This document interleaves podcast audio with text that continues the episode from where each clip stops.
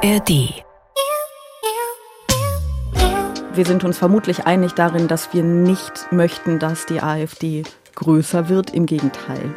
Und dann kann ich mir schon vorstellen, dass langfristig insgesamt Nichtbeachtung äh, besser wirken könnte. Wenn ich diese Position einnehmen würde, würde ich mich sehr überheblich über das stellen, was Medien überhaupt sind. Wir sind nur das Fernsehen, das öffentlich-rechtliche noch dazu. Ähm, so zu tun, als äh, ob unsere Nichtbeachtung etwas ändern würde daran, was passiert, ist ziemlich vermessen.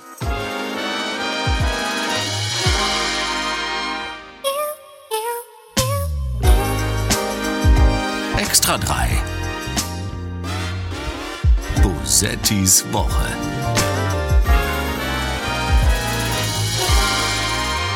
Es ist heute ein bitterer Tag, an dem auch nichts schön geredet werden muss. Diese gigantischen Austrittszahlen, die uns schmerzen als Kirche in Deutschland, zeigen, dass wir in einer tiefen Glaubwürdigkeits- und Vertrauenskrise sind. Das ist ganz lustig. Der Mann klingt ein bisschen wie Robert Habeck. Ich dachte ich auch gerade.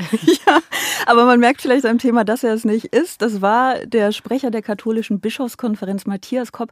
Und das, was er da sagt, hat einen Grund, nämlich, dass 2022 mehr als eine halbe Million Menschen aus der katholischen Kirche ausgetreten ist. Und bei der evangelischen Kirche sieht es gar nicht so viel besser aus. Bosettis Woche ist das hier, der Extra 3 Podcast mit der letzten Folge vor der Sommerpause. Mein Name ist Sarah Bosetti ähm, und selbst wenn ihr jetzt in diesem Moment alle aufhört, diesen Podcast zu hören, bleibt mir der tröstliche Gedanke, dass mich nicht so viele Menschen verlassen haben wie die katholische Kirche. Aber ihr solltet auf keinen Fall aufhören, diesen Podcast zu hören, zumindest nicht jetzt, denn mir gegenüber sitzt eine Frau, auf die ich mich schon seit Wochen freue und äh, ich würde sie jetzt vorstellen, aber ich glaube, es wäre ein bisschen albern, denn ihr kennt sie alle. Sandra Maischberger ist heute da. Hallo. Mhm. Also auf die Vorstellung hätte ich mich total gefreut, aber gut, fängt ja schon mal sehr gut an. Ich hätte natürlich so, ich hätte so anmoderieren können, es ist eine junge, äh, aufstrebende, ja, sie ist noch sehr unbekannt, aber wir wollten ihr mal eine Chance geben auf dieser großen Bühne, die Ein sie Talent. sonst nie, genau. Ich freue mich hier zu sein. Das freut mich sehr. Das freut mich sehr. Und ich habe mich gerade gefragt, ob bei den Austrittszahlen der Evangelischen, gibt es die auch nochmal in, in Zahlen? Ja, weißt das sind irgendwas zwischen 300 und 400.000. Gibt es auch Eintrittszahlen?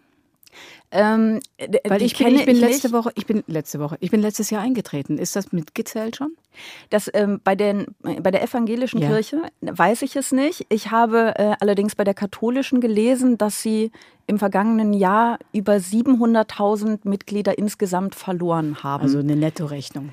Alles klar. Äh, ich, bin, ich bin wirklich vor einem Jahr in die evangelische Kirche wieder eingetreten, aus der ich ausgetreten war, als ich 18 wurde, glaube ich. Also in, am frühestmöglichen Zeitpunkt, wo man austreten konnte, bin ich ausgetreten und ähm, bin letztes Jahr wieder eingetreten. Warum?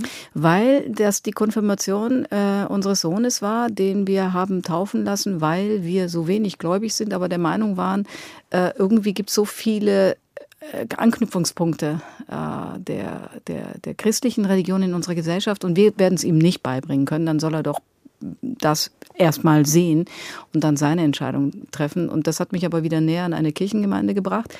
Bei mir im Viertel. Ähm, es hat mich näher zu einer politischen Kirchengemeinde gebracht. Das ist eine sehr politische Gemeinde bei mir im Viertel. Das ist in äh, Ostberlin, im ehemaligen Ostberlin. Und die sind so beeindruckend. Und dann kam eben auch diese Konfirmation und die war so beeindruckend, dass ich dachte, äh, ja, äh, ich bin wieder part of the club.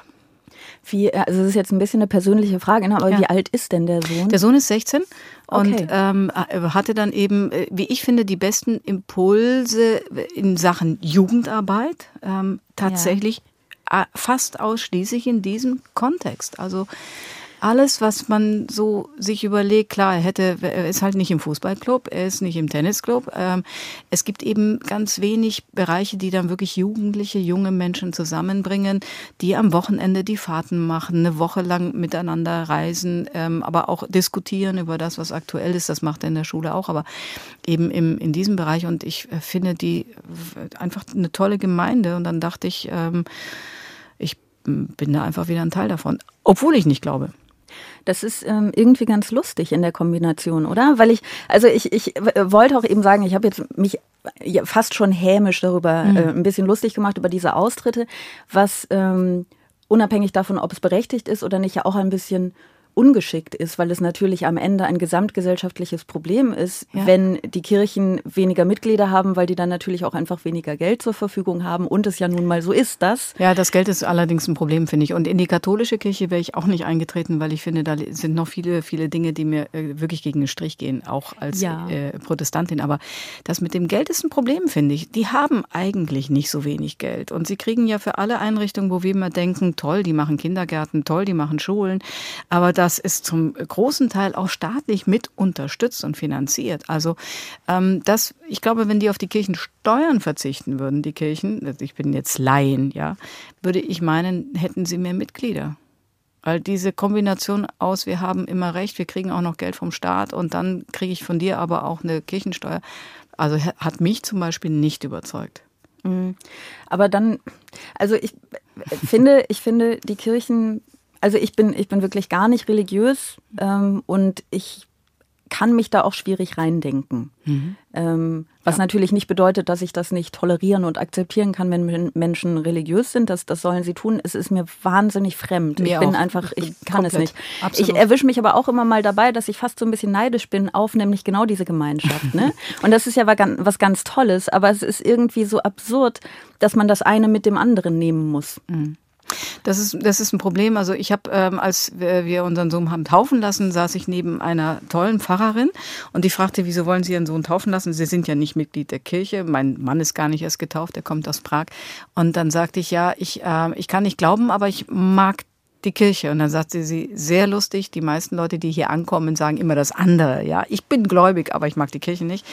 Ähm, aber ich, diese Kirche ist Bonhoeffer, also das ist die Zionskirche in Berlin, da hat Bonhoeffer einen Konfirmandenkurs in den 30er Jahren geleitet. Die waren ähm, mit dabei, als äh, Tschernobyl ähm, implodierte, haben die die Umweltbibliothek gegründet, haben also sozusagen eine, eine unabhängige Informationsquelle für diese, für diese Kiez da aufgebaut und für diese für diesen ganzen Stadtteil. Und sie waren dabei 89 äh, mit, äh, als eben in dieser äh, Zeit, in der eben Mauerfall. Also das sind einfach sehr politisch denkende Menschen auch. Und sie haben offene Türen äh, für alle, die Kunst, Kultur machen. Also das ist einfach nochmal für jemanden wie mich, der nicht glaubt, eine Gemeinschaft, wo ich sage, ich, äh, ich möchte ein Teil davon sein. Ich habe jetzt meinen Lebensmittelpunkt da und äh, mein Kind geht hier zur Schule. Mhm. Ähm, ich möchte ein Teil davon sein. Ich verstehe das auch. Was ich mich frage, ist, ähm, ob, ob es für diese Kraft, ähm, also alles, was du mhm. gerade beschreibst, diese, diese, diese Energie, dieses Positive, also ob der Mensch, äh, ein bisschen blöd immer über den Menschen zu sprechen, ne? aber ob der Mensch Religion braucht, um diese ja. Kraft zu entwickeln. Ich nicht. Aber ähm, Gemeinschaft äh, ist eine Frage, die, die äh, viele Lehrstellen hat. Wir reden ja wahrscheinlich auch heute noch über anderes, aber jedenfalls, also zum Beispiel Jugendarbeit auf dem, im ländlichen Raum. Ähm, wer macht das denn? Aber genau, das ist eben die Frage. Also Und wenn jetzt ich sehe gerade keine Alt, ich sehe nicht sehr viele Alternativen. Du hast die Sportvereine. Ähm, mhm. Und dann wird es schon wirklich dünn. Ja, ja, aber die Frage ist ja, ob man nicht viel mehr da ansetzen sollte, als jetzt darüber zu sprechen, wie man also die Frage ist, verstehe, sollte man die Kirchen, sollte man die Kirchen reformieren oder, oder sollte man die Kirchen ersetzen, blöd gesagt. Ja. Ne? Also da die Aber Arbeit, womit? die sie machen.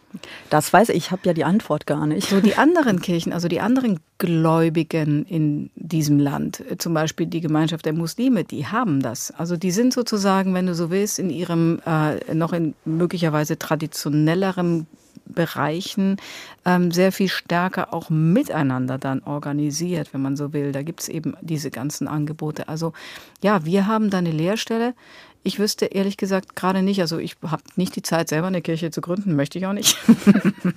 Nein, aber ich habe einfach das Angebot, was da ist, dann erst gesehen, wahrgenommen und gesagt, okay, es ist da. Ähm, so schlecht ist es gar nicht. Ja. Alles bis auf den Glauben. Mhm was lustigerweise im, im, von der Idee her dann doch der Kern sein sollte. Ne? Aber diese Gemeinschaft, also ich meine, diese Gemeinschaft ist, ähm, ist natürlich wahnsinnig wichtig und es ist tatsächlich im Kern auch das, worüber ich heute ja eigentlich wirklich gerne sprechen möchte. Äh, und ich glaube, dazu kommen wir jetzt mal. Klatschen vom Balkon. Ich möchte den Applaus diese Woche nämlich einem Mann spenden, von dem ich gar nicht dachte, dass ich einen großen Drang hätte, ihm äh, Applaus zu spenden, aber diese Woche wirklich völlig unironisch, und zwar Christian Lindner. Das größte Standortrisiko für Ostdeutschland ist die AfD. Niemand, der, ich sage mal, aus sozialpolitischen Gründen sagt, ich bin nicht zufrieden mit der gegenwärtigen Politik, muss AfD wählen. Es tut mir in der Seele weh, es zu sagen, aber im Notfall könnte man noch die Linkspartei wählen. Im Notfall, man ist nicht gezwungen, die AfD zu wählen. Das ist schön, oder? Ja, ich, ich habe den O-Ton heute auch gehört, weil Christian Lindner kommt nächste Woche zu uns äh, in die Sendung und klar ist das ein, ist das ein, ein Quote, äh, über den man reden muss. Ja, also ich möchte kurz betonen, dass ich ihm diesen Applaus jetzt nicht spende, weil ich jetzt notwendigerweise dafür wäre, die, die Linke zu wählen. Darum geht es ja gar nicht. Ja, du möchtest lieber die FDP gleich wählen. Ja, genau. Ich bin großer FDP-Fan. Das ist aber, glaube ich, allgemein bekannt. Natürlich. Das wollte ich nicht nochmal noch mal erwähnen. sage ich das. genau. Aber ich meine, was dieser Aussage vorausging, haben ja wahrscheinlich wirklich alle mitbekommen. Es wurde ähm, in Sonneberg, einem Landkreis im Süden Thüringens, äh, der erste AfD-Landrat Deutschlands gewählt ähm, und ich fand äh, zwei Dinge gut daran. Ich finde, ne, wir fangen mal mit dem Positiven an. Zwei mhm. Dinge gut daran. Erstens, dass tatsächlich ich glaube, alle demokratischen Parteien, wenn ich mich nicht irre, kurz vor dieser Stichwahl ähm, dazu aufgerufen haben, den CDU-Kandidaten zu wählen. Mhm. Das ähm, fandst du gut? Das äh, fand ich gut, ja. Äh, ich fand es nur, und das andere ist das, was Christian Lindner jetzt nachher gesagt hat, ähm, weil ich finde, äh, dass es eine ein, ein, ähm, ein, einen überparteilichen Kampf, um es jetzt mal kurz pathetisch auszudrücken, für die Demokratie geben muss mhm. in so einem Moment. Ähm, nur hat es ja nicht gereicht und ich glaube, das liegt daran, dass es einfach viel zu punktuell ist. Das ist naja, ich bin mir nicht sicher, ob es nicht ein Teil des Problems war in diesem Fall. Also wenn alle Parteien sich ähm, unisono, äh, beinhart dann verbünden gegen diese eine über, und alle ihre eigenen, also ich verstehe das und das ist ja das, was im Moment ähm, in vielen Bereichen passiert, wo ein AfD-Kandidat zum Beispiel Bürgermeister werden könnte und so weiter.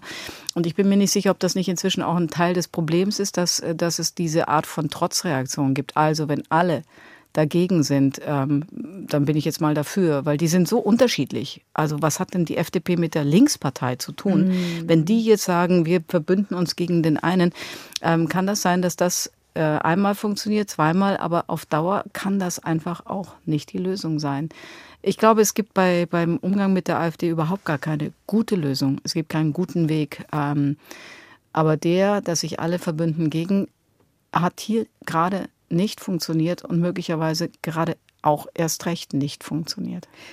Ich verstehe den Gedanken. Ähm, ich bin mir nur unsicher, ob er stimmt, womit ich nicht meine, dass ich davon ausgehe, dass er nicht stimmt.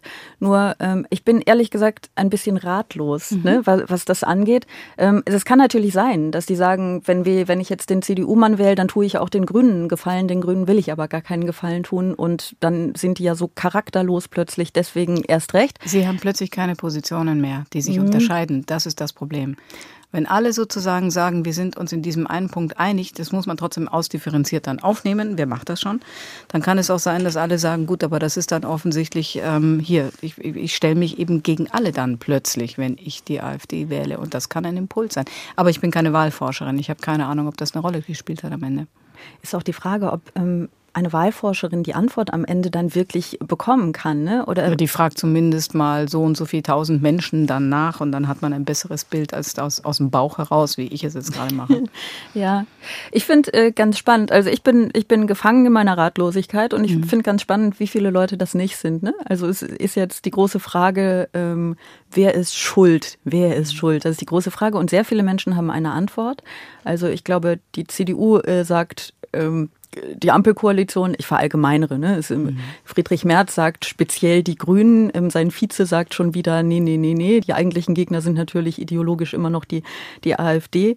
Ähm, die FDP hat sich, glaube ich, auch sehr auf die Grünen eingeschossen. Die Grünen finden dann vermutlich, dass äh, Friedrich Merz, seine CDU und die FDP schuld sind. Und alle wissen es irgendwie. Ja, aber und alle zeigen auf, mit dem Finger auf die anderen. Das ist wieder ein Teil des Problems, glaube ich. Ähm, ich habe vor zwei Wochen ein interessantes Gespräch mit jemandem aus der CDU gehabt, der aus einem der ostdeutschen Bundesländer kam. Und äh, der sagte, wir haben deshalb auch Schuld, weil wir da gar nicht sind. Und da bin ich jetzt wieder bei der, das ist eine blöde Analogie, aber ähm, wir müssten da sein mit in unseren Wahlständen. Wir müssten genau da in jedem einzelnen Ort auftreten. Wir müssten von Tür zu Tür gehen und für uns werben. Das tun wir aber alle gar nicht mehr. So ehrlich war er. Wir sind nicht in der Fläche da und wer in der Fläche da ist, ist eben die AfD. An vielen, vielen Orten ist sie da mit dem Alleinstellungsmerkmal, dass sie da ist. Und ähm, es gab einen Mann in der CDU, der hat das, glaube ich, begriffen, das ist Herr Kretschmer. Das kann mhm. einem alles nicht gefallen, was er sagt, aber er hatte, ähm, er hat seinen Wahlkreis damals verloren an Tino Kropalla. Und mhm. dann hat er aufgehört, bundespolitisch so sichtbar zu sein in dem Maße, sondern der ist wirklich dann von Tür zu Tür gegangen und hat sich dann einen anderen Wahlkreis zwar, aber hat sich wieder erobert. Also ich glaube, das ist die einzige Alternative zur Alternative für Deutschland. Ich bin äh, auch da, kann sein. Ich glaube das alles. Ich habe keine Ahnung. Weil, was man ja irgendwie nicht vergessen darf, ist, dass dieser Kampf, der da geführt wird, schlimm genug, ne? weil Politik ja eigentlich kein Kampf sein sollte. Es darf ein Wettbewerb sein, natürlich, mhm. aber ein, es ist ein Kampf momentan. Das ist, glaube ich, nicht so gut. Aber dieser Kampf, der da geführt wird, ist ja wahnsinnig unfair. Weil, wenn man da mal die Grenze zieht, die Parteien, die sich wirklich und ehrlich zur Demokratie bekennen und die Parteien, äh, bei denen man sich zumindest nicht ganz sicher sein kann, dann hat die eine Seite ja einfach keine Skrupel und auch wenig Angst davor, das zu beschädigen, was das große Ganze ist, nämlich die Demokratie.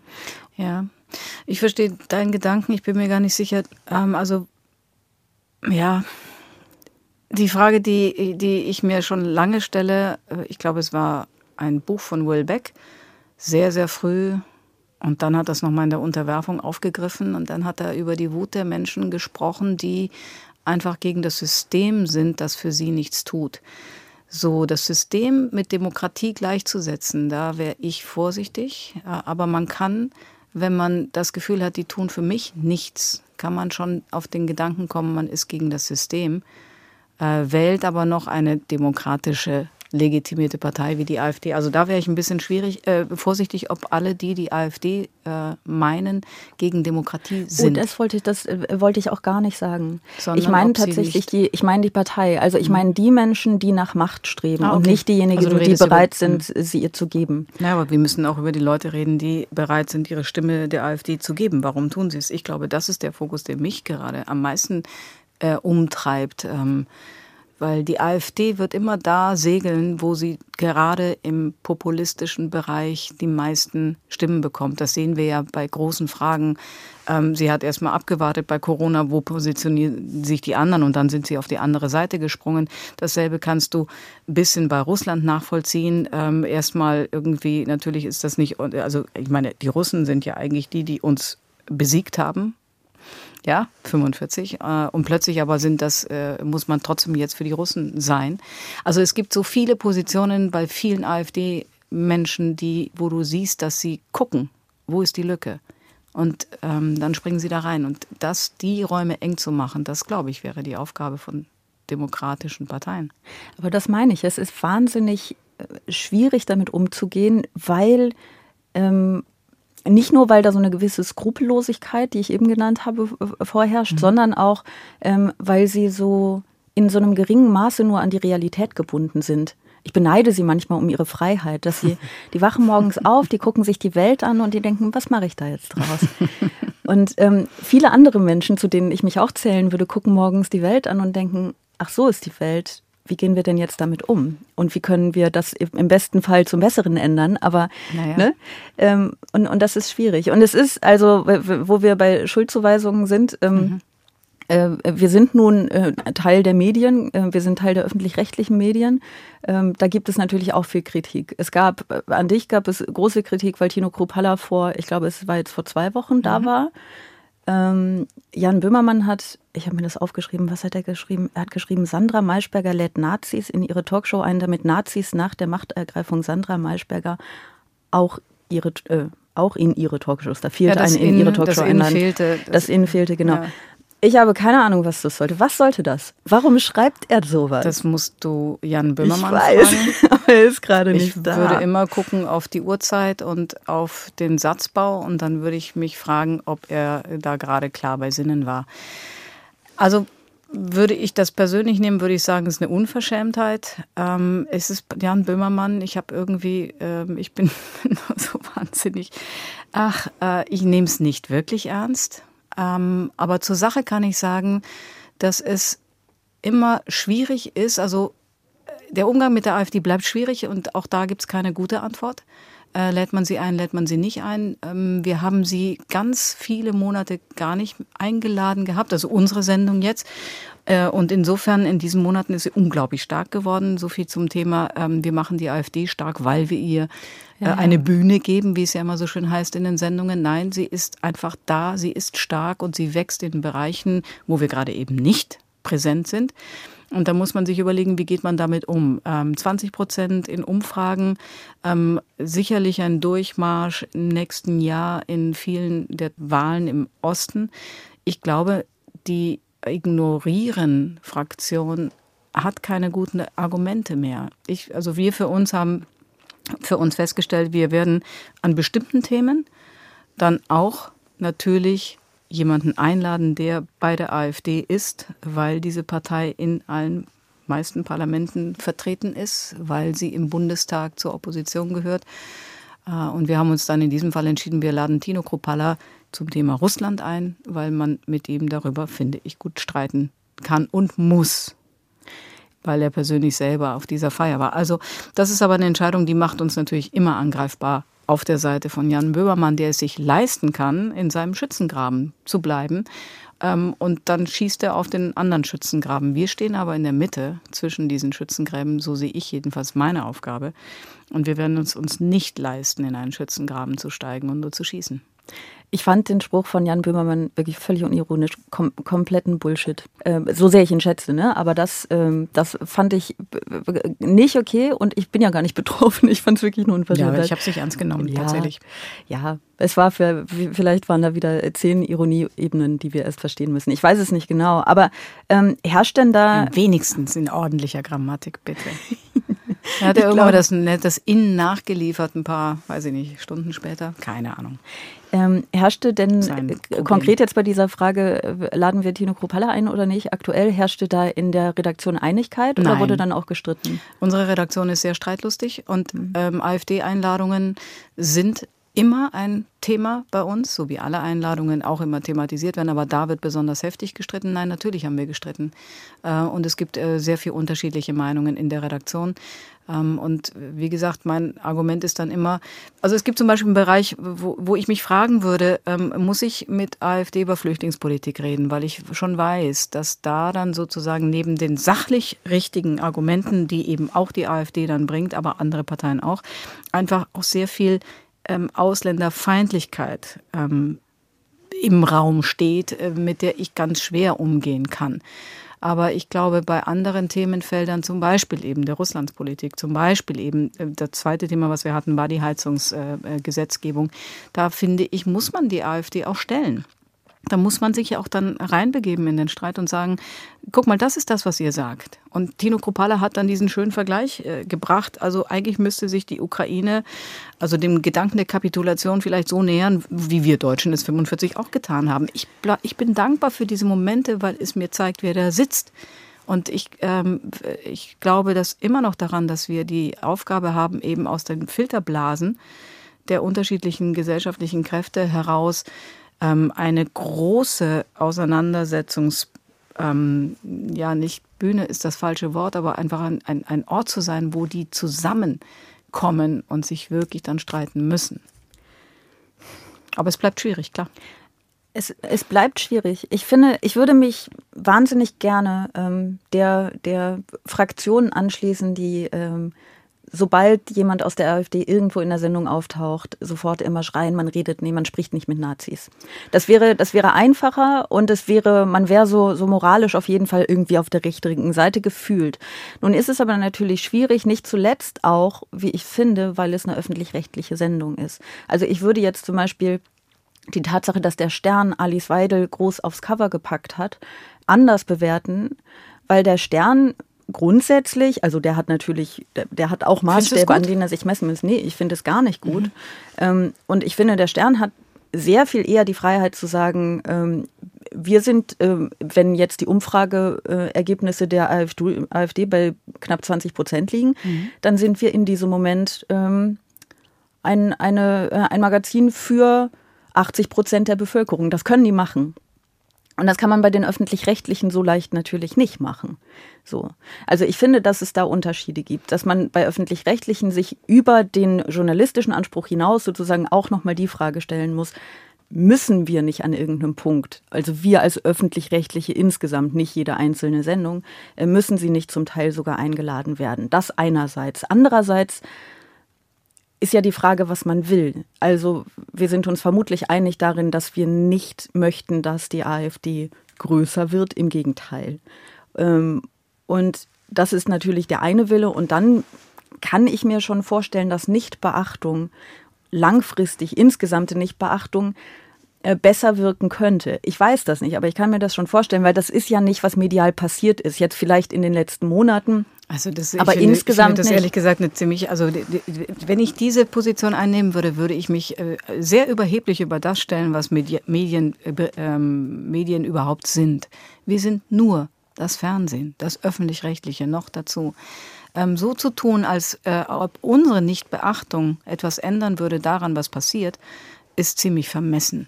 Denn die AfD ist eben gerade die Partei, und das hat sie schon immer bewiesen, die war ja schon groß, bevor wir sie überhaupt entdeckt haben, weil sie Social Media gekonnt hat zu einer bestimmten Zeit, wo das für alle anderen Parteien noch Neuland war. Sie waren da, sie haben ihre Kanäle, sie kommunizieren. Jetzt kann ich mich nur entscheiden, ob ich mich in diese Kommunikation mit hineinschalte oder nicht. Das ist in der Tat eine Frage.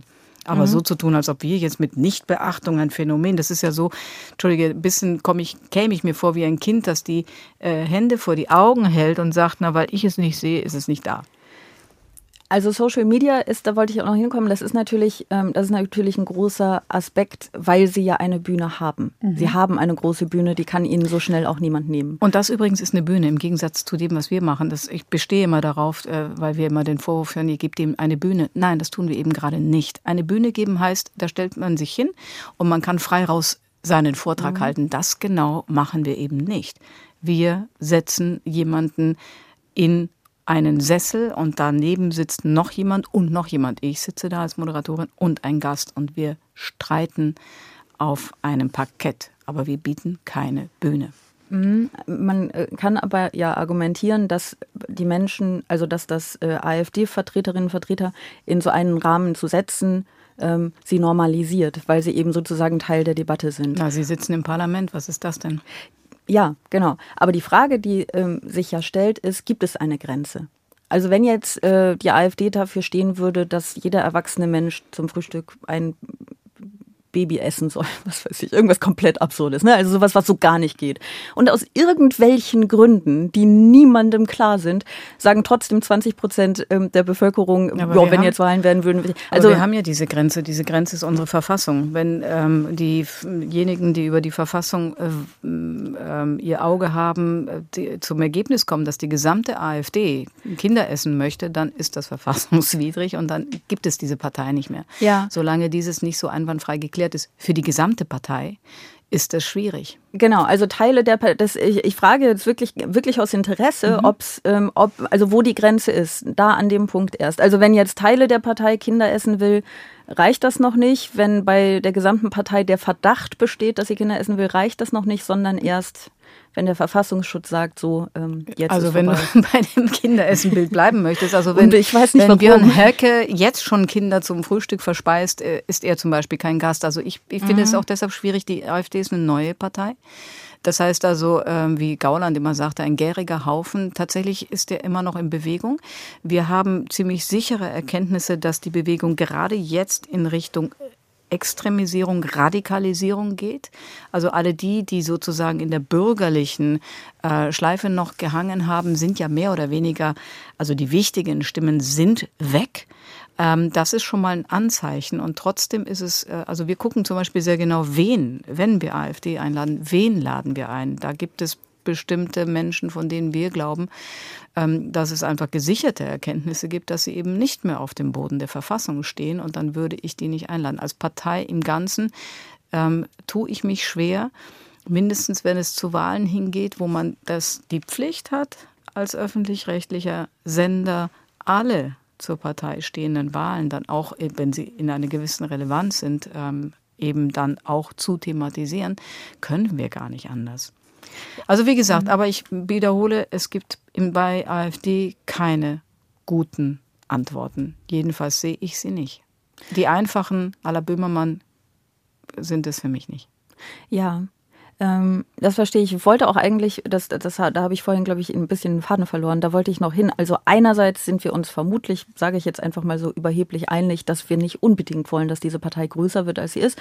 Andererseits ähm, muss man natürlich erstens schauen, was ist die eigene Aufgabe in diesem ganzen Spiel und zweitens, ähm, an, ab welchem Punkt schadet man dem gesamten gesellschaftlichen demokratischen Diskurs äh, wenn man eine Partei von diesem Diskurs naja, ausschließt, die Macht haben wir ja gar nicht, ne? aber so zumindest aus den eigenen, aus den eigenen Bühnen ausschließt.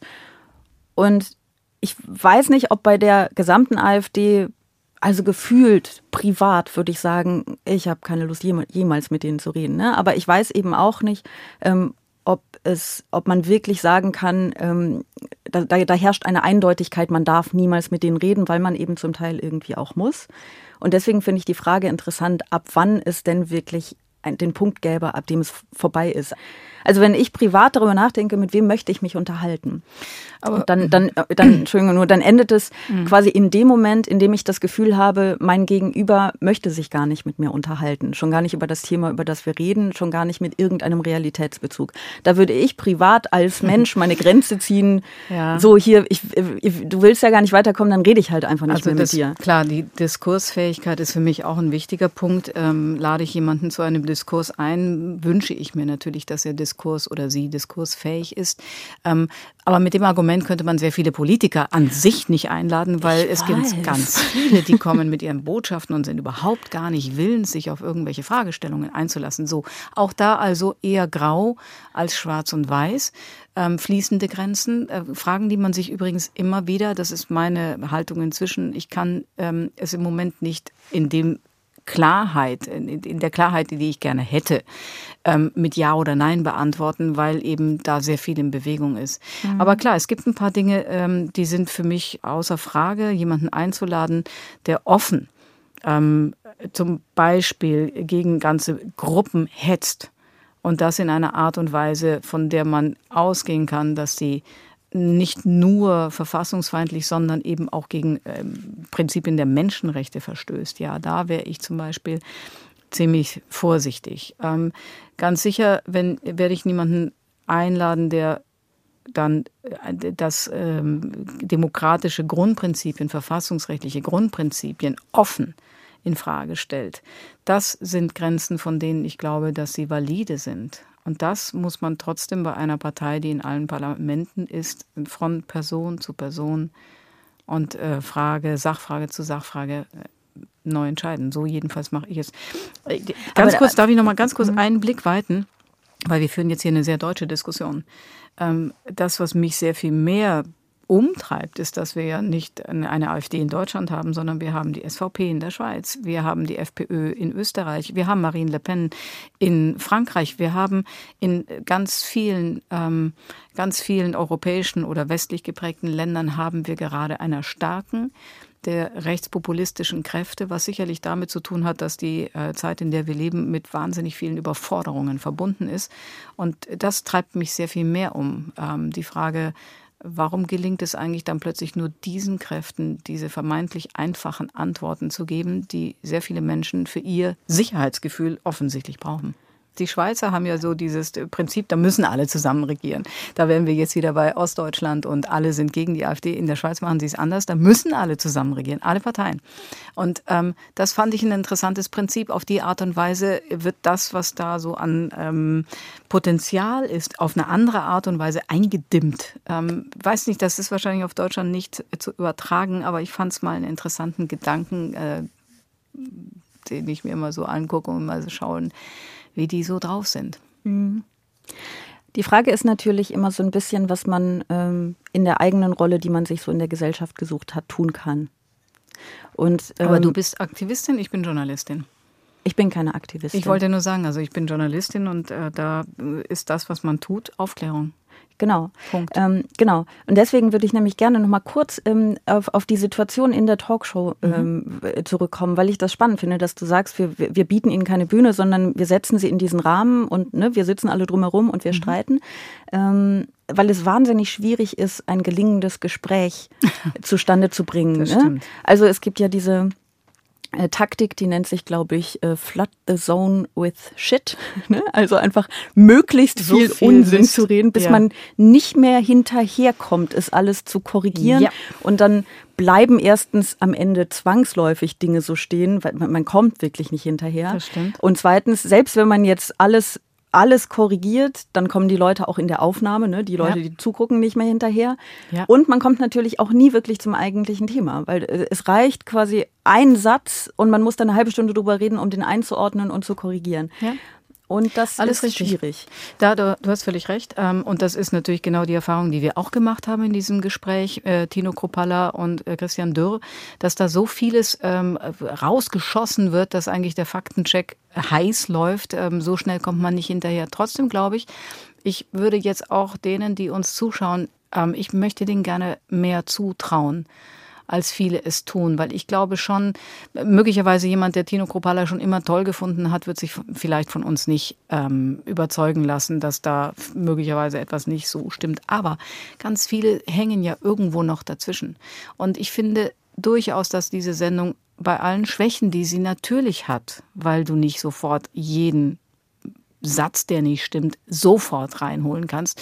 Trotzdem am Ende bleibt ein Gesamteindruck, der möglicherweise dazu führt, dass jemand sich dann doch noch mal einmal genauer anschaut, wen er da potenziell wählen könnte. Und da gab es gerade eben in der Debatte um Russland fand ich schon ein paar Momente, wo ich glaube, dass man sehr klar danach nicht sagen kann, wir wissen nicht, wes Geistes Kind Das der denkt Mann ist. man so, ja, das denkt Ich man bin so. fest davon überzeugt, dass ähm, Zuschauerinnen und Zuschauer ein ganz eigenes Urteilsvermögen haben. Ich bin lustigerweise, ich bin überhaupt kein Fan von diesem äh, diese Einstellung, die mir manchmal beim Fernsehen schon begegnet ist, so dieses erstmal vom dümmstmöglichen Zuschauer auszugehen oder vom unaufmerksamsten oder so, ist überhaupt nicht meine Herangehensweise an irgendwas, was ich tue. Eben. Ich ähm, insofern stimme ich da grundsätzlich zu. Ich habe nur manchmal das Gefühl, also gerade wenn ich ehrlich gesagt auch wirklich nicht nur Politikerinnen oder Politiker von der AfD, sondern auch häufig von anderen Parteien, die so ganz klar mit einer Agenda in eine Sendung gehen und die dann wahnsinnig gut darin sind ja auch, auf Ja. Fragen nicht zu antworten und irgendwie eine halbe Stunde über was anderes zu reden und dann weiß niemand mehr, was eigentlich gefragt wurde und, und irgendwie kommen sie so damit durch, ne, was ich immer sehr frustrierend finde.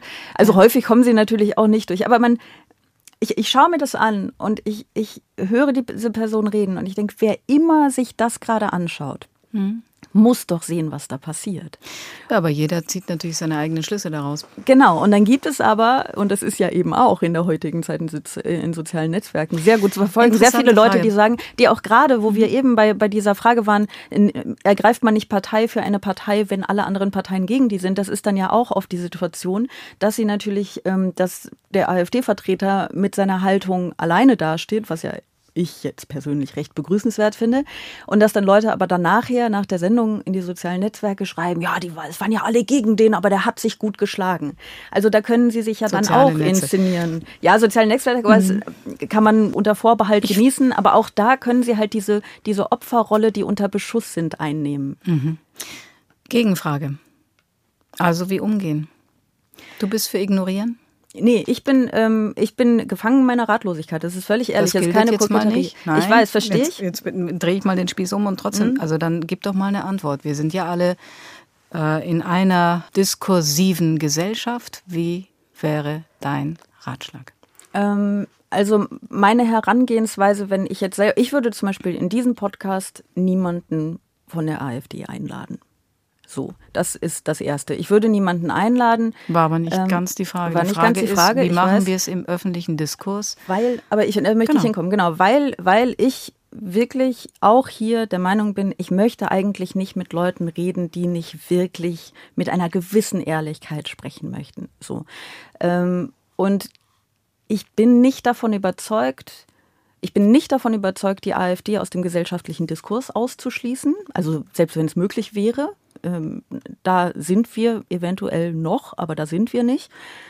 Aber ich bin mir nicht sicher, ob Talkshows, so wie, wie sie konzipiert sind, weil sie natürlich konzipiert sind, ähm, konfrontativ in vielen Fällen, aber doch mit der Grundannahme, dass da Menschen mit dem geringsten bisschen Wohlwollen miteinander sprechen, ob Talkshows dafür konzipiert sind, das auszuhalten. Also ehrlich, ne? Und ja. dem also e eventuell bräu oder also ich würde wirklich sagen, wenn da jemand von der AfD sitzt, im Grunde braucht man einen roten Button, sobald er anfängt zu lügen. Und der bleibt aber dann in der Sendung für alle anderen, die auch lügen. Denn das wäre ja ein Prinzip Ja. der Gleichbehandlung. Ja, der, der rote Button, das klingt interessant. Talkshows an sich ähm, würde ich jetzt einfach nicht in der Menge sehen. Wir machen ja eine sehr eigene Form einer Talkshow. Wir haben eben eine Talkshow, in der es Einzelgespräche gibt. Es, wir haben eine Talkshow, in der zwei kontrovers miteinander diskutieren, also mit gegensätzlichen Zeit, äh, Standpunkten. Wir haben ähm, aber auch eben die äh, Kombination aus zwei Menschen, die ähm, gemeinsam eine Sache analysieren. Also, und dann haben wir noch unser Meinungspanel. Also der Kommentar, die Meinung ist bei uns quasi richtig gemarkert und ähm, auf die Art und Weise kann man auch nochmal über Dinge reden. Und in der Sendung mit äh, Tino Kropalla wurde sehr wohl über die AfD auch anders geredet, nämlich dort auf dem Panel davor und, obwohl wir das ja nie tun, auch danach. Also als Giovanni dann nochmal sagte, hat er jetzt gerade eben 1945 und ich bin voll der Empörung. Was auch gut ist. Ich habe das zwar war an der schön, Stelle, ja. ich habe das beendet an der Stelle, weil hätte ich es nicht beendet, wären wir wieder in diesen Reflex gefallen. Herr Weimar hätte nochmal auch genau dasselbe wiederholt. Das heißt also, da ist, geht dann der AfD-Mann raus und alle fallen ähm, über ihn her. Ähm, so berechtigt das möglicherweise wäre, ist das nicht mein Verständnis auch? Der eine Satz, den Giovanni gesagt hat, der war absolut richtig. Und ich glaube, trotzdem war es gut, dass man dann an der Stelle, ich stehe zu meiner Entscheidung, an der Stelle dann auch einen Cut gemacht hat. Ähm, Und trotzdem glaube ich, dass eben die Sendung in der Gesamtschau und mit allen anderen Sendungen, die wir machen, immer dafür steht. Und das war ja deine Frage, was machen wir da? Wir versuchen natürlich niemanden immer durchkommen zu lassen mit dem, was er macht. Und wir versuchen da, wo wir es können, mit Fakten gegenzuhalten. Ähm, gerne auch danach im Faktencheck. Das kann jeder nachlesen. Das ist, glaube ich, das, was wir machen müssen in einer äh, Demokratie, die davon lebt, dass die unterschiedlichen Akteure auch unterschiedlich geprüft werden und hinterfragt werden und sich mit ihren Argumenten streiten müssen. Ich sehe keine Alternative dazu. Wie, äh, ich, du hast mich vorhin gefragt, wie ich zu diesem Sterncover stehe mit, Mhm. mit Alice Weidel. Wie stehst du dazu? Bei aller Liebe zu den Kollegen in Hamburg, ähm, ich finde es falsch, denn es ist eine ähm, sehr plakative ach, Art, da eine Botschaft senden zu wollen, die aber genau das Gegenteil auch bewirken könnte. Erstmal ist da Alice Weidel auf dem Cover. Ja. Es ist diese, diese, dieses, diese Kraft der Bilder auch, ne? Dieser, ähm, Ja. weil sie, sie lächelt wie jeder andere Mensch auch. so. Und du hebst, also da hebst du sie natürlich, egal wie die Überschrift oder die Unterschrift dann äh, lautet, hebst du sie erst einmal äh, als Person of the Week aufs Cover. Ähm, wir fragen uns zum Beispiel immer, machen wir das Einzelgespräch? Immer eine Diskussion bei uns in der Redaktion. Da sind wir zum Beispiel noch sehr am Streiten. Keine Ahnung. Also es ist ein Work in Progress und ich fürchte eben auch ähm, die einfachen Antworten gibt's nicht. Ja, ich finde übrigens diese, diese Trennung von ne, Meinungspanel und die, also ich war ja einmal da und ähm, Mhm. Nur und einmal, dieses das ist Trennen- eine Schande. Ja, wir könnten das ja noch ändern irgendwann, genau. Aber dieses ähm, und dann davon äh, getrennt sozusagen dieses Streitgespräch, das fand ich super spannend, weil man auch man saß auf dem Panel und man hatte die ganze Zeit so ein bisschen so ein ich, ich will da einhaken, ne? aber das äh, bedeutet ja nur, dass man das, ähm, das Streitgespräch Na, wir haben die verfolgt. Konsequenz einmal auch daraus gezogen, weil wir fanden, dass äh, also das, das Rauschen das mediale Rauschen in der Auseinandersetzung in dieser Welt, in der wir uns bewegen, ist so groß, dass wir die Erfahrung gemacht haben, dass eben mal die Konzentration auf eine Stimme oder auf zwei Stimmen oder auf das Bild Meinung, dass man das einfach nochmal trennt voneinander, so ein bisschen wie ein Ei auseinander, weißt du, mhm. das Eigelb, das Eiweiß, ähm, das tut uns uns als Team gerade unheimlich gut und die Resonanz bei äh, denen, die uns zuschauen, ist auch doch so, dass man sagt, wie, wie schön, dass man mal die Zeit hat, sich auf eine Stimme einzulassen. Was uns natürlich in die Verantwortung bringt, dann wirklich so zu arbeiten, dass ähm, wir dann auch genau die Gegenpositionen einfach dann auf der Pfanne haben müssen. Und am nächsten Tag dann eine andere Stimme wieder zu haben. Aber die Summe der Sendungen sollte dann, finde ich, abbilden, was gerade ähm, passiert. Ja, wir reden jetzt so viel über, ähm, über gesellschaftliche Diskussionen, gesellschaftliche Debatte. Ähm, und ich muss gerade an Christine Prion denken. Ich weiß nicht, ob du das gelesen hast, dass die bei der Heute-Show aufhört. Ach ja, das habe ich gelesen. Ja, klar. Genau, was ähm, ich sehr schade finde. Und, ich auch, ja. Ähm, ich, ich mag sie sehr gerne. Ähm, und sie hat aber, das finde ich ganz spannend, weil es wird ja häufig über eine Verengung des Meinungskorridors gesprochen, mhm. äh, was ich für Unsinn halte. Ich glaube, es gibt eine Polarisierung, aber kein, keine Verengung. Ähm, weil zum Beispiel Christine Breyer und die ich wirklich, ich möchte es nochmal sagen, sehr, sehr schätze und die aber so ähm, dann sofort so einen, also sie hat das in einem Interview hm. irgendwie angekündigt und erklärt, warum sie das, das jetzt nicht mehr macht. Und sie hat diesen Ausdruck äh, Stimmung gegen Andersdenkende und Andersdenkende der Lächerlichkeit preisgeben genutzt. Ne? Ähm, sie hat gesagt, das ist das, was die heute Show macht und damit fühlt sie sich nicht mehr wohl, deswegen möchte mhm. sie das nicht mehr machen und sie kann auch sonst mit ähm, Satire-Sendungen nicht, nicht mehr viel anfangen. Ähm, sie ist ja auch irgendwie viel in der Anstalt aufgetreten, das macht sie wohl auch nicht mehr. Ähm, und wir waren ja eben schon bei, bei Jan Böhmermann. Äh, ich, finde, ich finde ja persönlich, dass es da große Unterschiede zwischen diesen Sendungen mhm. gibt. Aber ist das, guckst du sowas? Guckst du Satire-Sendungen? Natürlich, klar. Und ich nehme vor allem zur Kenntnis, dass viele aus äh, den jüngeren Generationen ihre politischen Informationen, Informationen in Anführungsstrichen, aus diesen Sendungen beziehen. Ja, das ist ähm, eigentlich übrigens extra drei, wenn ich mal dazu was sagen darf. Mein Favorite, und das mache ich jetzt nicht, weil ich hier sitze. Ich bin ein großer Fan von Extra drei. Oh ja, das mag ich gar nicht. Nee, ernsthaft. Also in, in diesem ganzen Chor dieser Sendungen, wenn man darüber reden wollte, finde ich, Extra drei hat äh, die richtige Balance aus äh, wirklich gut recherchierten Fakten, ähm, wirklich Spitzen, ähm, die natürlich auch klar eine Haltung haben.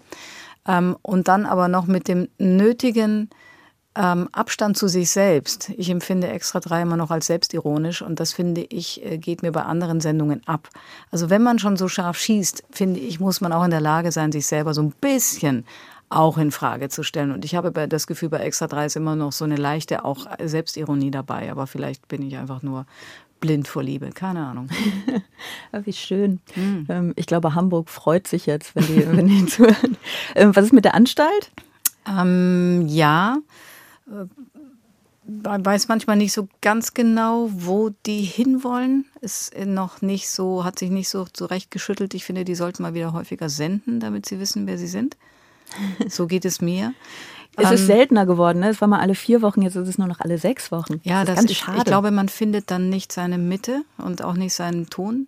Ja. Da, so geht es mir gerade, wenn ich die anderen fantastische Kollegen allesamt sehe ich sehr gerne. Ähm, ich finde sehr gut, dass wir Dieter Nur haben, auch wenn ich mich da wahnsinnig aufrege manchmal. Aber das eben in der, in der Gesamtheit, und da hat ja auch Jan Böhmermann eine ganze Sendung Dieter Nur gemacht, ist schön, finde ich, also so wünsche ich mir das eigentlich. Du hast Dieter Nuhr und dann hast du Jan Böhmermann, der eine ganze Sendung Dieter Nuhr parodiert. Dann bin ich wieder im Lot. Ja, es ist ein bisschen schade, dass Dieter Nuhr nicht auch Jan Böhmermann karikiert hat. Let's see. Das wäre, wo wir bei Selbstironie sind, das wäre ganz, ganz toll. vielleicht macht er das ja noch. Ja, Mal vielleicht sehen. macht er das noch. Dass wir, ja, weil ich habe irgendwie in einem Interview gelesen, dass er gesagt hat, er hat sich gar nicht angeguckt und so. Was ich immer so schade finde, weil das ja wahrscheinlich Quatsch ist. Natürlich hat er sich das angeguckt. Aber das ist in der besten aller Welten haben wir eben viele Akteure, die unterschiedliche ähm, ähm, Schießrichtungen Richtungen haben. Das ist, glaube ich, das, was mich an dem Rückzug der genannten Kollegin aus der Heute schon so ein bisschen, wo ich nachdenke, ja, da hat sie natürlich einen Punkt. Wir schießen vielleicht, oder diese Sendungen schießen alle in eine Richtung. Mhm. Mag sein. Ja. Ah, ich weiß es nicht. Ich finde diesen, diesen Aspekt, dass wirklich viele, gerade jüngere Menschen, ähm, die, die, die Informationen aus der mhm. Satire bekommen, finde ich ganz spannend, weil es natürlich erstmal toll ist, dass Informationen, weil da sind ja nun mal auch wirklich Informationen drin, immer so aufbereitet werden, dass jüngere Leute damit erreicht werden. Ja. Zugleich ist es ähm, natürlich schwierig, wenn sie die Überspitzung zuerst erreicht und eventuell auch als einziges. Naja, mein, mein Problem liegt eher woanders. Äh, diese Sendungen sind natürlich klar Polemik. Polemik macht was? Polemik lässt alles, was nicht der eigenen Zielrichtung dient, weg. Das heißt also, die Informationen, die wir bekommen, sind natürlich sehr stark ausgesiebt. Ähm, das ist das, was mich dann eher irritieren würde. Aber ich finde trotzdem, ist es eine extrem berechtigte Darstellungsform, neben all dem, was wir auch haben. Also ich möchte jetzt mal eine Lanze brechen für unsere Unterschiedlichkeit, auch wenn äh, wir in den Satiresendungen gerade wahrscheinlich eine linke Schlagseite haben. So war es mhm. häufig übrigens in den letzten Jahrzehnten, dass viele politische Satiresendungen nun mal eben links waren eher links als rechts. Ähm, das finde ich trotzdem, oder konservativ, sagen wir mal, konservativ ist wieder ein Riesenthema gerade. ähm, das, das finde ich ähm, in Ordnung. Trotzdem ist das Angebot ja breit gefächert. Es gibt eben nicht nur die Heute-Show und es gibt nicht nur äh, das Magazin Royal und es gibt nicht nur Extra 3, sondern es gibt eben auch die Nachrichtensendungen, die sehr geschaut werden bei jungen Leuten, sehr hohe Anteile haben bei ja. jungen Zuschauern. Ähm, deswegen, äh, und es gibt YouTube, äh, äh, YouTuber und alles mögliche. Also ich nehme das im Gesamten und finde, dass wir eine ziemlich gute Medienlandschaft haben in Deutschland. Ja, ich finde das eigentlich einen, ähm, einen, guten Abschlusssatz fast schon, weil ja, es das so schön so einen Hunger, mein Magen knurrt gerade dermaßen, dass ich dachte, ja, ich komme jetzt mal zum Ende und mache jetzt ja. mal einen Abschlusssatz. Ich glaube, ich habe ihn, ich glaube, ich habe ihn kurz gehört. Das ist schön. Wir haben ihn im Podcast. Das, das gefällt mir sehr gut.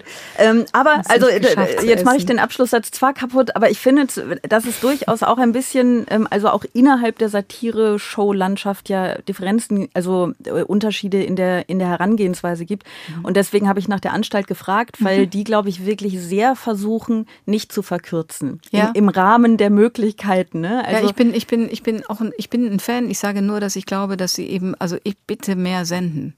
Mhm. Ich bin, ich glaube, dass es schon gut tut, wenn man einfach auch mit einer gewissen äh, eigenen Klarheit dann Punkte machen kann, hintereinander weg. Und nicht nur alle paar Wochen, wo man immer denkt, jetzt habe ich die eine Sendung. Was mache ich jetzt? Ja, ja. Andererseits können sie natürlich auch dadurch ähm, viel Energie und Zeit in die eine Sendung stecken mhm. und die mhm. recherchieren sehr, sehr, sehr viel. Ne? Das also, glaube ich sofort, Das sind nicht, ja. nicht viele, die schreiben, aber viele, die recherchieren und Fakten checken und mhm. so weiter. Ne? Also das ist äh, denen ein großes Anliegen. Deswegen, ähm, ich bin da aber auch, also da bin ich vielleicht dann auch, also neben Extra 3, die ich auch sehr liebe, bin ich da halt dann vielleicht auch ein bisschen blind vor Liebe, wer weiß es. So, ähm, das war's im Grunde jetzt, aber das war's noch nicht ganz, denn wie jede Woche gibt es ja das hier. Eine letzte Frage. Diese Idee dieser Abschlussrubrik ist, ähm, dass ich dir eine Frage stelle und dass du mir eine Frage stellst. Mhm. Ähm, äh, ich habe, ich kann schon mal sagen, ich habe äh, die Frage einer Hörerin, die zugleich sehr offensichtlich in der Frage auch eine Zuschauerin von dir ist. Ähm, soll ich anfangen oder möchtest du anfangen? Wenn du schon so einen Cliffhanger baust, ähm, let's go. Weil ich bin noch nicht entschieden. Es kommt jetzt darauf an, wie nett deine Frage ist. Ah, okay. Es ist ja glücklicherweise nicht meine. ja, das finde ich jetzt irgendwie aber total daneben. Eigentlich dachte ich immer, es sind deine Fragen dann. Es ist unterschiedlich. Aha. Es ist unterschiedlich, weil es, ähm, ich finde es ja ganz toll, wenn Leute Frage, Fragen stellen können. Ähm, aber es schicken nicht immer welche mhm. äh, Fragen. Ne? Deswegen. Das heißt aber äh, äh, im Umkehrschluss, dass du eine böse und eine nette an mich hast. Ich habe mir jedenfalls mal zwei Varianten überlegt. Ich habe Angst. So, ähm, Freya schreibt, ich hätte eine Frage an Frau Maischberger, in Klammern beziehungsweise auch eigentlich auch an Frau Bosetti. Als Moderatorin oder bei der Ausübung ähnlicher Tätigkeiten gerät man, denke ich, manchmal an Gesprächspartner, die einen vielleicht gerade auch als Frau nicht besonders ernst nehmen, einem über den Mund fahren und einen nicht zu Wort kommen lassen. Wie schafft man es, in derartigen Situationen ruhig und souverän zu bleiben und nicht, wie ich es zu tun pflege, heulend den Raum zu verlassen? Oder ist das etwas, das Ihnen von ganz alleine gelingt? Ich weiß nicht, ich habe ähm, das, also was, was, äh, was da beschrieben ist, kenne ich eher von früher. Da war ich noch eine junge Frau und ja, da wurde ich sehr häufig nicht ernst genommen und ich habe mich da irgendwie so durchgebissen. Heulen war nie eine Option. Ähm, Selbstbewusstsein kann nicht schaden. Ähm, sich seiner selbstbewusst äh, werden in der Situation ist wichtig. Das kann man aber nur nach einer Weile, glaube ich, lernen. Heute habe ich eher ein umgekehrtes Problem. Ich, ich bin ja jetzt älter geworden und jetzt bin ich häufiger auch älter als meine Gäste. Und ähm, ich muss, glaube ich, eher aufpassen, dass, ähm, dass da jetzt, ja, äh, egal, dass sich das nicht umkehrt. Ich habe ich hab das Problem nicht mehr.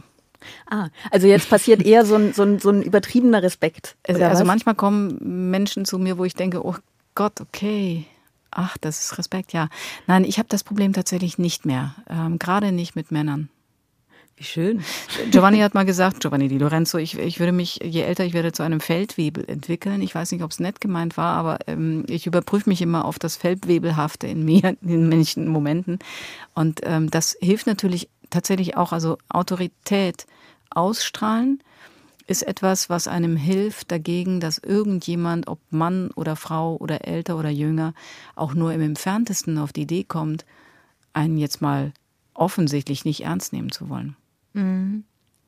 Ich habe durchaus ähnliche Erfahrungen gemacht, mhm. dass das passiert, dieses nicht ernst nehmen.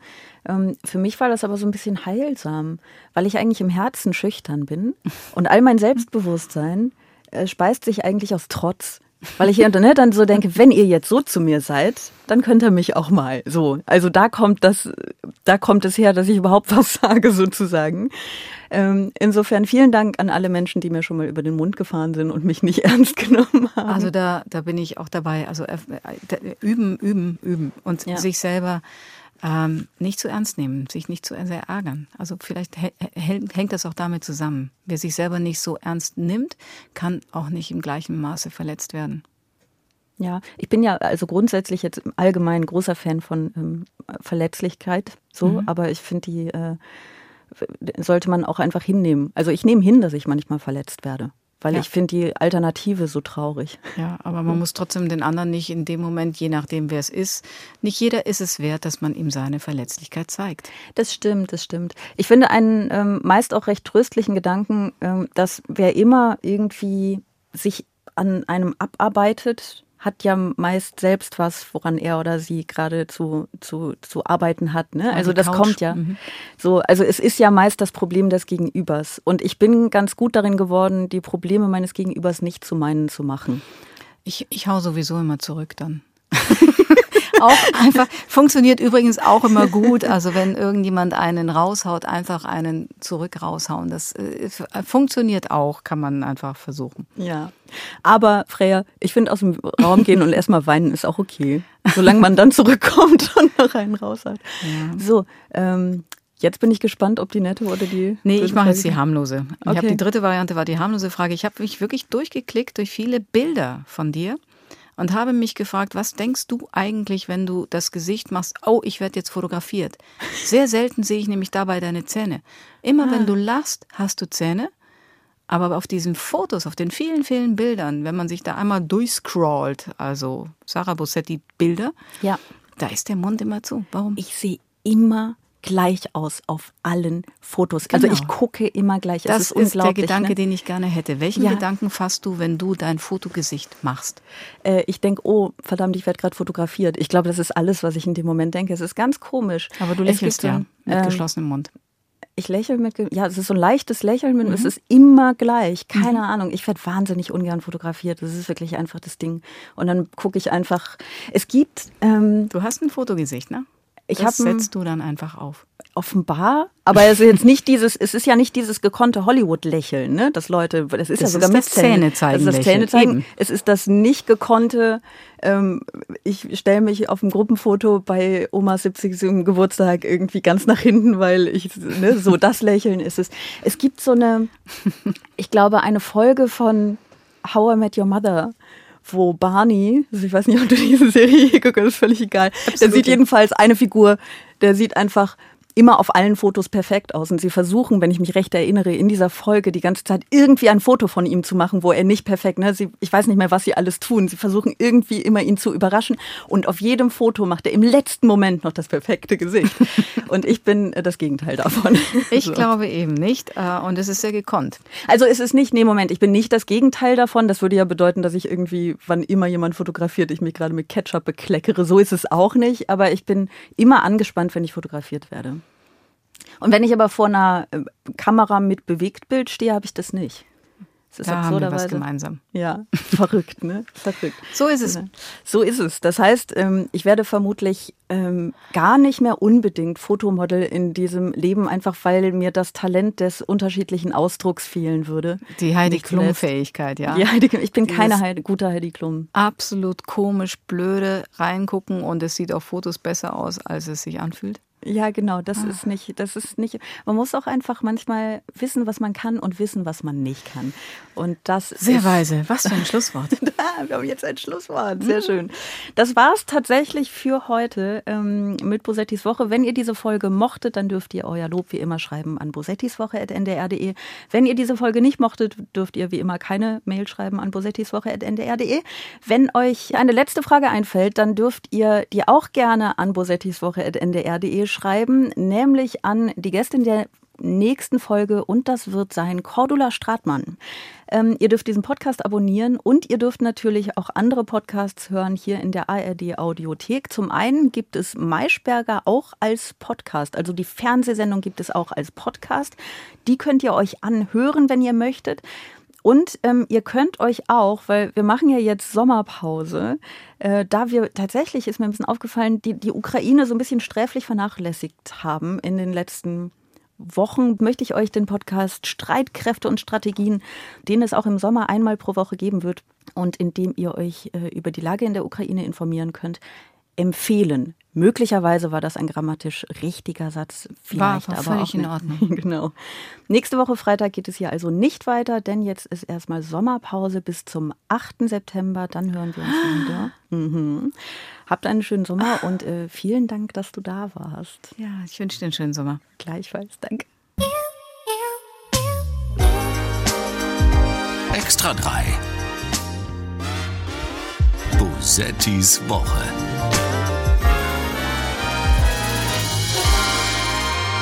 Ein Podcast vom NDR, immer freitags nachmittags.